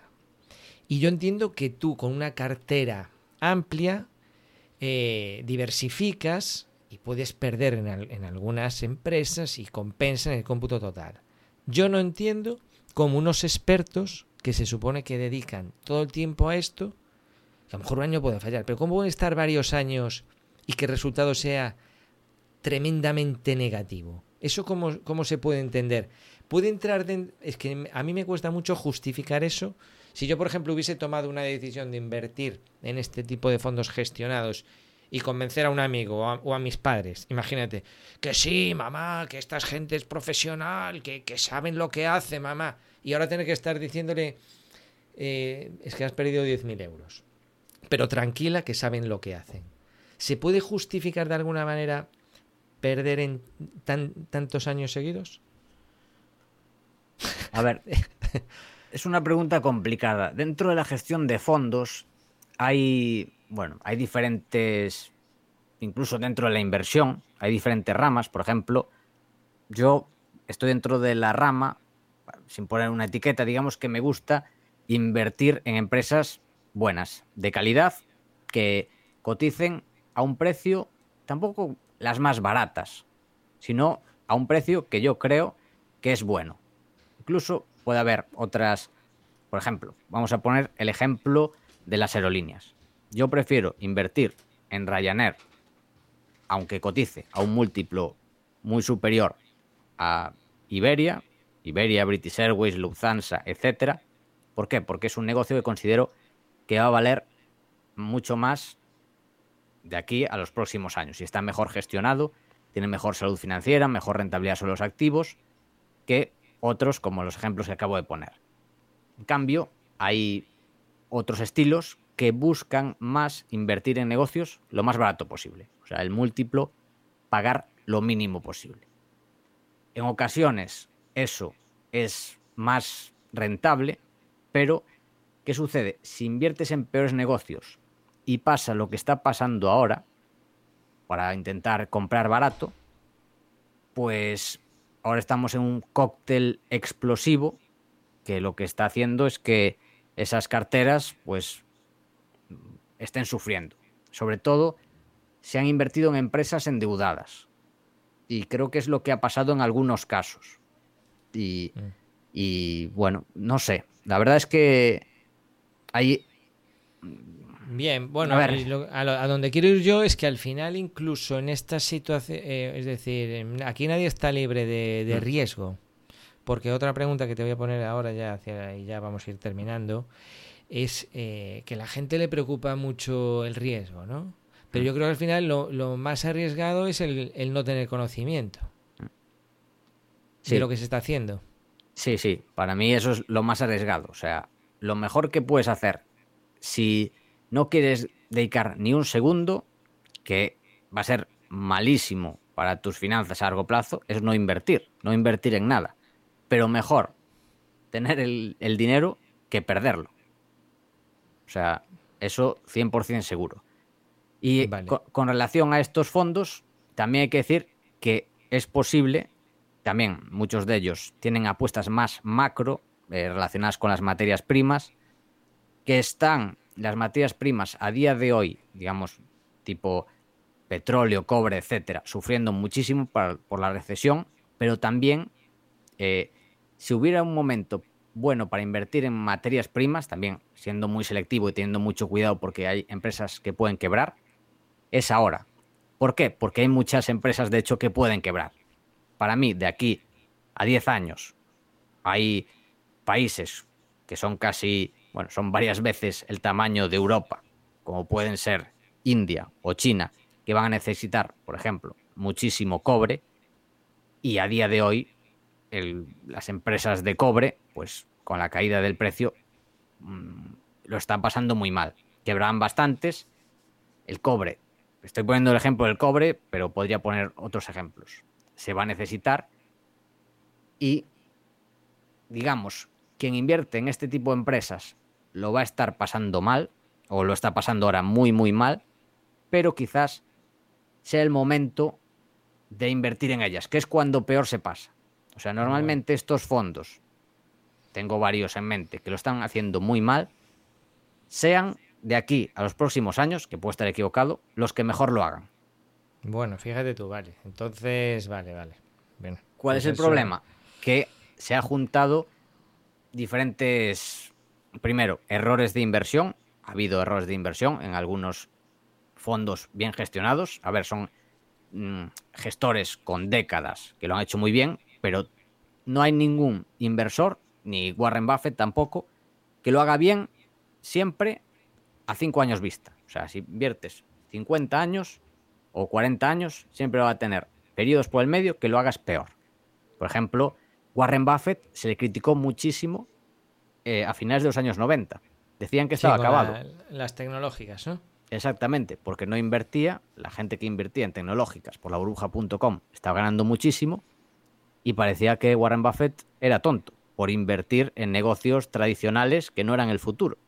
¿Qué sucedió? Pues que pinchó la burbuja.com y mientras que el resto de acciones lo hacían bien, las acciones que antes no quería nadie, las eh, eh, industriales, clásicas, lo hicieron muy bien, las .com cayeron.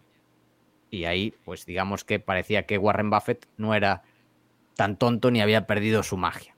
Pues algún, hay críticas, se está viendo muchísimas críticas a grandes inversores, grandes gestores españoles por esto, y yo creo que no hay que en ningún momento escupir para arriba.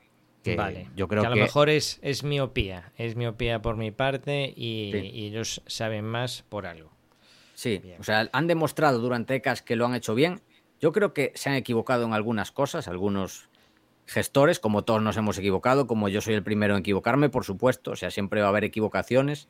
Cuando inviertes, por eso es importante diversificar cuando inviertes, porque es, eso pasa siempre, puedes equivocarte en tus inversiones, incluso puede salir algún problema mal empresarialmente, como lo que estamos viendo ahora. Quizás puedas invertir, yo que sé, en un hotel que parezca muy barato y viene un coronavirus y caen las acciones de golpe.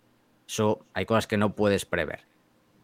Pero, insisto, yo creo que, aunque no es mi estilo de inversión, insisto, ni me gustaría tener ese tipo de carteras, yo creo que lo harán bien. Vale. Me, me gusta tu honradez, Paco. Muy bien.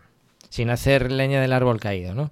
Sí, sí, no, en absoluto, porque confío plenamente en esto. O sea, ellos y seguramente estos inversores pensarían lo mismo en mi cartera.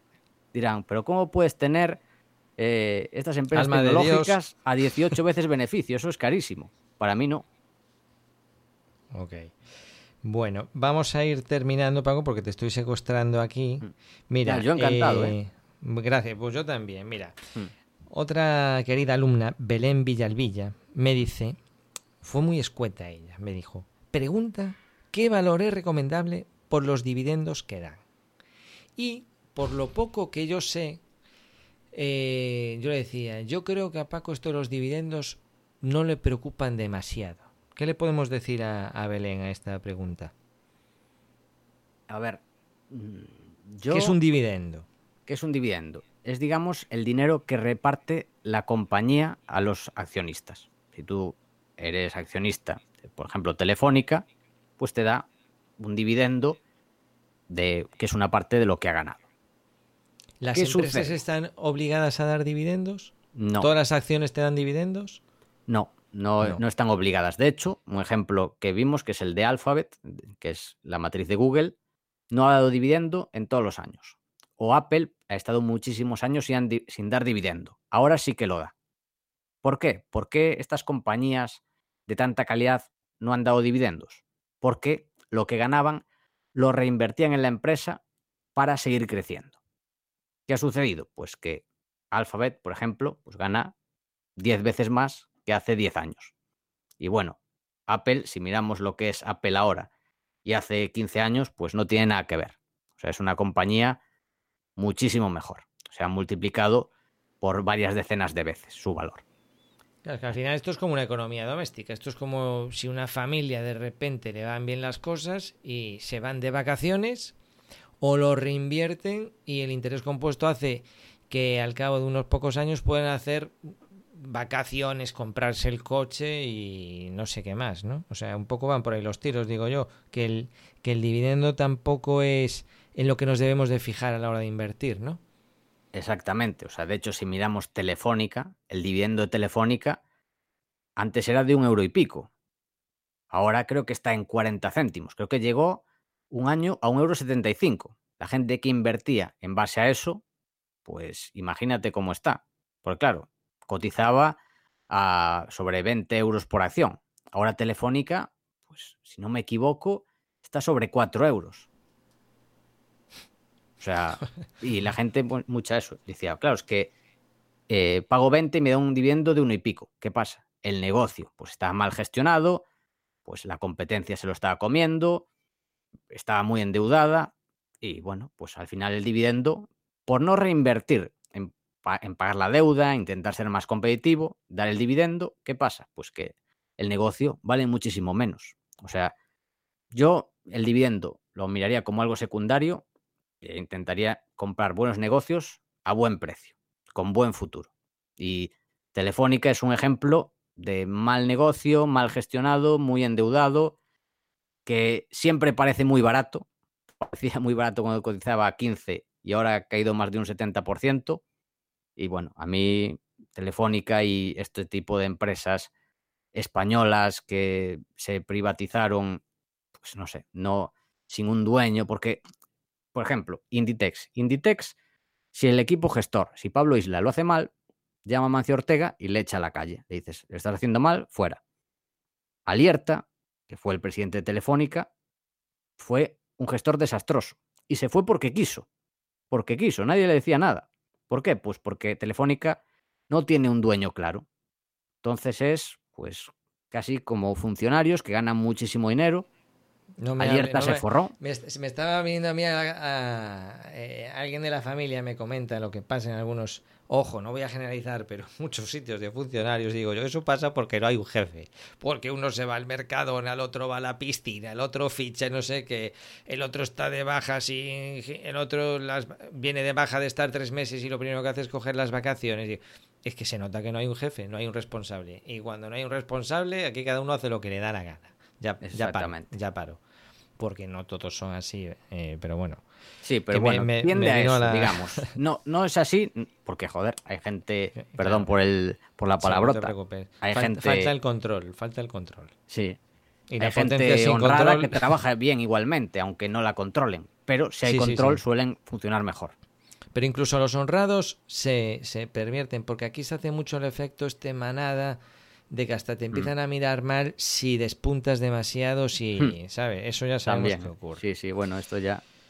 En bueno, fin. pues a mí- eh, le decimos a la amiga Belén que no se fije en los dividendos. ¿Vale, Paco? No principalmente. Puede principalmente. mirarlo secundariamente, pero en fin, Es yo como, es como un, un regalito que sí, que si viene bien, bueno, pero que, que tienes que entender que de algún sitio sale el dinero. Y que a lo mejor estaría mejor en otra parte. exactamente. Porque algo que creo que todavía no hemos mencionado, pero que ya se ha podido deducir con todo lo que hemos hablado hasta ahora, es que, a ver, el tiempo importa y mucho para asumir estas volatilidades y que incluso si lo tuviese mi madre con estos gestores que yo estaba ahora medio criticando, pues incluso en ese caso el tiempo importa mucho. Y si el tiempo importa, lo que tenemos que tener claro es que vamos a, a invertir el dinero que no vayamos a necesitar el año que viene, ¿no?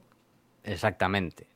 Lo ideal es un mínimo de cinco años, aunque yo intentaría invertir a más años vista. El dinero que no vas a necesitar, mm, yo recomendaría a 10 años.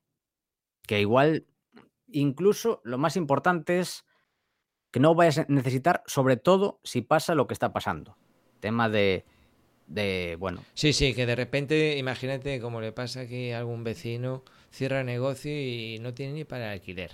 Y hay que estar y, coges del saco tres meses, bueno, las pasas canutas. Y luego la recuperación es a devolver un préstamo, a, a saldar deudas.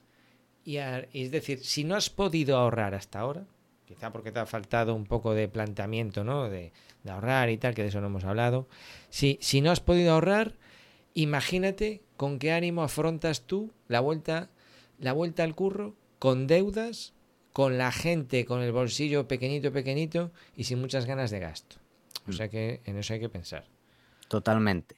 Y bueno, comentando eso, en defensa de los gestores que están teniendo cinco años malos, lo que decías, si tu madre invirtió en ellos cuando empezaron hace 25 años, a pesar de estos años, estará contentísima igual. Porque igual, si hace la media, pues tiene una rentabilidad compuesta, no del 15%, pero igual sí, incluso después de las caídas, en el entorno del 9%. Y estamos en, después de un periodo muy malo, que lo, lo normal es que pues, este tipo de compañías, si no han perdido su magia, entre comillas, remonte. O sea, por eso es muy importante, cuanto mayor plazo, menor vas a notar esta volatilidad. Bien. Vamos con la penúltima. Mi amiga Chus, Chus Tobío, de AMA Arquitectura, eh, me dice, oye, eh, ¿hay riesgo de, de, corralito en España? A mí me parece que de, demasiado pensar, ¿no? ¿Tú qué opinas de esto? Buf, yo... Depende de lo que llames riesgo. Si es que existe el riesgo, la respuesta es sí. Si ¿Qué probabilidad hay? Para mí es muy, muy baja, porque tenemos la suerte de estar en la Unión Europea. Es la mayor suerte que tiene España. Porque si no, imagínate que los políticos pueden hacer lo que Buah, quisieran. Es, barra libre. O sea, esto sería... Buah, qué miedo. Sí, sí. el- que Políticos ahora- incluso que políticos incluso que no les han votado, ¿eh? Tomando decisiones del país, políticos que no, que no han votado. Pero bueno. O sea, esto iría... O sea, el modelo es Argentina. Si O sea que no iba de- no iba no va desencaminada, Chus. no iba des- desencaminada, pero tenemos la Pero suerte bueno. de estar en la Unión Europea. Vale, Así tranqui, que yo creo que mm, es, las probabilidades son muy, muy, muy bajas. Bueno, pues ella me decía, aunque ya está respondido, me decía también, oye, si tienes una pequeña cantidad de dinero que no te hace falta, ¿cómo hacer para sacarle alguna rentabilidad siendo un experto total en esto de invertir? Bueno, pues esto ya es un poco lo que hemos ido contando. Te voy a hacer la penultísima yo, que es, eh, yo tengo niños pequeños, Paco. Eh, el planteamiento sería el mismo, incluso con más motivación, ¿no? Como aquello decía, oye, ¿cuándo es el mejor momento para plantar un árbol? Hace 100 años. Y el segundo mejor momento, ahora mismo.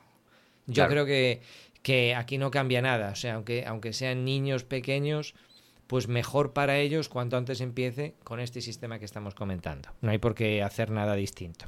Sino al contrario, hacerlo con más entusiasmo. Totalmente. Además, lo bueno es que no van a notar la volatilidad. Por ejemplo, imagínate que inviertas a in- invertir por ellos. Y con 18 le dices el dinero que hay. Pero le explicas la oscilación que ha habido por el medio. Van a decir, ¿cómo? Pero si yo no me he enterado. Pero van a decir, mira, pues aquí hubo este problema. Bueno, ahora no estamos, eh, está empezando ahora, pero imagínate que dentro de cinco años hay otro problema, pues yo qué sé, por ejemplo, un pánico bancario, como por ejemplo un problema financiero, y cayeron las bolsas un 40%. Dirán, ah, pero si ahora estamos bien, claro, pero en ese momento, con el pánico, cayó un 40%. Entonces, van a ver en su dinero lo que pasó. Oye, y digamos que van a entender mejor que esto es más una oportunidad que un riesgo.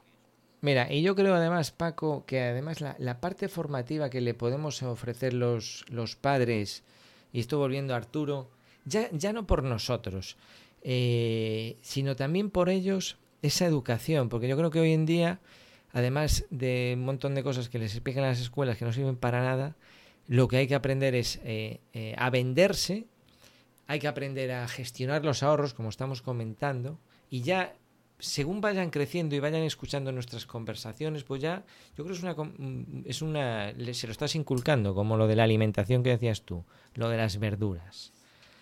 Y por eso que creo que también es importante en ese sentido. Y el otro pilar que yo creo que hay que desarrollar en esta vida, y eso me da pie perfectamente, no lo había preparado, a la última pregunta, es hay que saber organizarse. Porque sin Totalmente. organización, eh, esto es ir como pollo sin cabeza.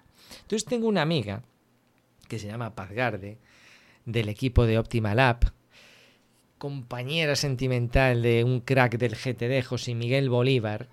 Y bueno, eh, la dejé para el final porque yo sé que tú, además, mencionas como uno de tus libros de cabecera y recomendados el libro de David Allen de Organízate con Eficacia. Sí. Y, y entonces dije yo, wow, pues Paco, eh, ya a mí ya me tienes a mí un- o sea, ya te tengo yo por una persona organizada Y entonces fue cuando también hablamos de esto de GTE y te dije, mira, pues yo me estoy formando con paz, estoy encantado de la vida, desde aquí le mando un besote muy fuerte si me está oyendo y con la formación personalizada que, que he recibido estos meses. Y te hablé de ellos, de que también están haciendo un curso online, del libro de José Miguel. Oye, antes de ponerte la, la pregunta de paz, eh, un tío como tú que ya parece organizado, ¿qué estás buscando? ¿Qué estás buscando? Es decir, porque parece que la organización es para un, un manirroto que no sabe ni, no sabe ni, ni mirar el email y tal, pero tú eres todo lo contrario. ¿Por qué todavía quieres saber más, Paco? ¿Cuál es tu objetivo en dominar eh, GTD o tratar de dominarlo? A ver, mm, todo el mundo, o sea, vamos a partir que todo el mundo tiene algún método de organización, eso el que sea, hay algunos que son muy primarios, otros van evolucionando, pero no, o sea, hay un, el libro que comentas de José Miguel, me abrió muchísimo los ojos, que me lo recomendaste tú, buenísimo, que es que eh, todos intentamos tener nuestro método o meter nuestro granito de arena dentro de un método como es, por ejemplo, el GTD. ¿Cuál es el problema?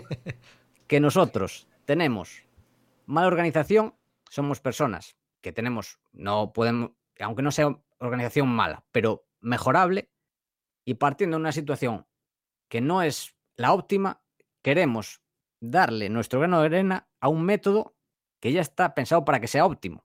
¿Para qué? Para hacerlo subóptimo. Entonces, ¿qué es lo que busco en general en la vida? Pues hacer todo de la mejor forma posible, no gastar más tiempo del que necesito. Y ese... Claro, o sea, en términos financieros nosotros seríamos como la comisión de un mal gestor, ¿no? Exactamente, exactamente. Y ahí me di cuenta que estaba haciendo el tonto intentando adaptar a mí al GTD, cuando en realidad lo que tengo que es adaptarme yo al GTD. Sí, José Miguel lo dice y Paz también, esto es mucho de desaprender. Desaprender porque estamos con el tema del tiempo, del calendario, de poner el martes por la tarde que vamos a aprender chino, pero de aquí al martes por la tarde cambian muchas cosas y, y de definir mal las siguientes acciones. Eh, bueno, toda el que sepa un poco de GTD, pues, eh, pues mira, eh, dentro de poco, a ver, con esto de los coronavirus, pues se nos ha trastocado un poco el plan. Eh, quiero tener a Paz en el podcast y a ser posible también a José Miguel. ¿Y te apetecería hacerle alguna pregunta, Paco? Y se la traslado de la misma forma que ella te va a preguntar a ti. Sí que me apetece, pero la voy a pensar. Vale, ok. Pues tú te la piensas y mientras, y ya me la dirás, y cuando sea esa entrevista, y tú a lo mejor estés un poco más, todavía más avanzado con el método, se la trasladamos, ¿de acuerdo, Paco? Perfecto. Vale. Hola Paco, soy Paz Garde y querría hacerte una pregunta. Si en la situación actual yo quisiera invertir, ¿dónde me recomendarías invertir teniendo en cuenta que quiero asumir poco riesgo? Muchas gracias. Pues muy buena pregunta, Paz. Y aquí nos lleva a preguntarnos, no me quiero poner filosófico, pero ¿qué es asumir poco riesgo? ¿Por qué? Porque mucha gente confunde el riesgo con la volatilidad. Es decir, que una empresa, por ejemplo, pues comprar una buena empresa, vamos a ir, en vez de una empresa, vamos a ir un piso. Vamos a pensar que compras un piso en el centro de la ciudad, en un centro de, Madrid, por ejemplo, en la calle Serrano. Y ese piso, pues posiblemente puede estar valorado en medio millón de euros. ¿Qué sucede? Que si tú lo compras por 200.000, pues es un piso seguro, que está el edificio pues está bien cuidado, eh, está bien aislado, digamos que compras un buen activo por un precio muy valor, o sea, muy inferior, perdón, a su valor. Ese precio puede caer, imaginamos que el mercado se desploma y por circunstancias el vecino vende el suyo en vez de a 100.000 a 150.000, porque ese vecino necesita el dinero para una urgencia. Entonces, tú puedes decir, bueno, pues entonces el mío, ¿qué pasa? ¿Está valorado en 150.000? A ver, no. La cosa es que el vecino lo haya vendido por eso, pero una vez que todo pase y esta situación pasará, eso seguro, pues lo normal es que se aproxime a un valor razonable de mercado de unos 500.000. Por eso hay que distinguir, por un lado, en el riesgo y otro lado es la volatilidad en el precio. Y esto pasa con las acciones. ¿Cómo invertir en acciones de poco riesgo? Pues tienes que comprar pues, buenos negocios, bien gestionados, que no estén muy endeudados o si no tienen nada de deuda, incluso mejor, mejor salud financiera y además comprarlos a buen precio. Tú puedes comprar un buen activo, ese piso, que si lo pagas un millón de euros por él, pues no es un negocio seguro. Así que digamos que ese es el resumen. Bien, bien. Bueno, pues yo creo que, que bueno, que ya hasta aquí Paco, vamos, eh, agradecido no, lo siguiente, ¿eh? ¿Qué tal te encuentras? Eh, ¿Bien? Eh, ¿Cansado? Bien, bien, perfecto. Agradecido a ti que si me das cuerda, yo hablo, ya lo sabes. No, es que mira, yo lo, lo comenté en la academia. Yo es que en la academia tengo muy buena relación con los alumnos. Y tengo un, un WhatsApp, aparte tengo un grupo de Slack, eh, tenemos el email, por supuesto, pero creé hace unos meses, desde octubre, una lista, no un, grupo, porque los grupos son medio locura, ya lo sabes, ¿no? Pero sí que una lista de distribución. Entonces yo tengo los chats privados con los alumnos, pero de vez en cuando, como los hay más tímidos y tal, yo casi todos los días envío o un audio o varios audios o un vídeo corto, un poco para mantener ese, como el WhatsApp lo consulta todo el mundo, pues dije yo, esta es una forma de estar en contacto rápido y poder enviar un audio. Y desde que avisé, dije, oye, eh, me estoy formando con Paco Lodeiro y tal, pues me, bueno, enseguida me llegaron ahí, este, y porque no di más tiempo, ¿no? Fue bastante precipitado desde que, desde que lo avisé, pero, pero vamos, este porrón de, de preguntas, es decir, que hay interés. Hay, yo creo que este es un tema, como decía, hay mucho interés. Y, y creo que los profesionales eh, tenemos que no solo centrarnos, yo veo que sobre todo en nuestro sector arquitectura y construcción hace mucho máster, BIM, mucho específico de herramientas y luego descuidan aspectos como la página web, el marketing, la organización o incluso las finanzas que estamos viendo ahora. Creo que hay que ser un poco más renacentista en... O sea, está muy bien lo de la especialización para ganarse la vida, pero al final un negocio, pues salvo que tengas una plantilla enorme y te lo puedas permitir y eso va a ir en contra de la rentabilidad y el personal propio también, o, el, o aunque sea subcontratado, también son problemas las relaciones entre, es decir, tampoco es un camino de rosas, uno al final no le queda más remedio que, que tener como mínimo un poco de conocimiento de todos los aspectos, aunque sea para encargárselo a otro, pero Totalmente. saber lo, lo que está haciendo bien sé invertir un poco yo. Yo, por ejemplo, lo poco que estoy aprendiendo, pues cuando le tengo que dar unas explicaciones a mi mujer, tengo que, hacerle como un pequeño resumen de lo que voy aprendiendo. Cuando tengas que hacer un encargo de una página de ventas o de una página web, yo les digo a mis alumnos, pero no, el hosting lo tienes que comprar tú. Y, y, y, y, con tu tarjeta de crédito. Eso que se hacía antes, que un informático se encargaba de todo, después te pedía una renovación anual de 200 euros por no hacer nada, Totalmente. pero el dominio era de él, cosas de esas, ¿no? Es decir, hay que asumir la responsabilidad de, en nuestra vida de, de muchas materias del día a día. Bueno, vaya rollo que me suelta ahora al final. ¿Tú cómo ves esto? Totalmente, o sea, hay que diferenciar delegar con dejar de asumir responsabilidades, que la gente lo confunde totalmente. Total. Me gusta, me gusta eso, me la voy a apuntar, Paco. Delegar no es lo mismo que dejar de asumir responsabilidades. Exactamente. Yo, de hecho, algunas cosas que delego, he hecho formación antes. Formación, aunque sea eh, básica, aunque yo no para convertirme en experto, pero por lo menos para saber cuál elegir y saber controlar. Que eso también es muy importante. Sí, sí. Bueno, pues eh... totalmente. Esa reflexión tal cual.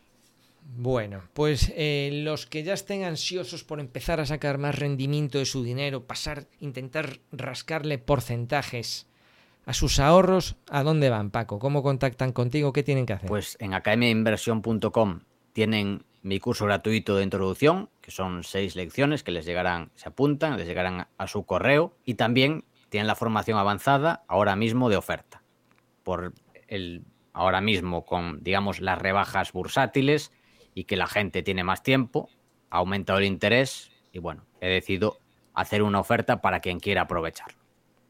Bueno, pues me parece muy interesante y muy noble por tu parte, Paco.